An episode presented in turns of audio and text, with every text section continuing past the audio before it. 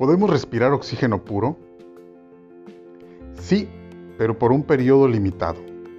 El aire contiene alrededor de 78% de nitrógeno y 21% de oxígeno.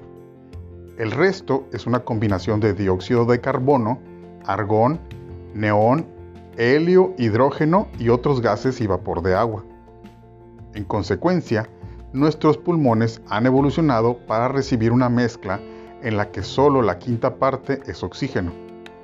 Así que si este es el único elemento, surgen los problemas.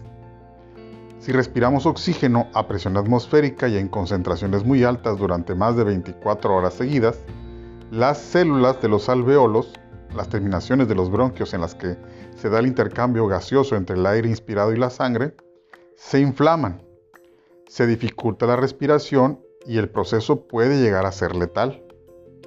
Si el oxígeno es puro, los daños se producen en 12 horas e incluyen inflamaciones de tejidos y acumulaciones de fluidos que causan graves lesiones.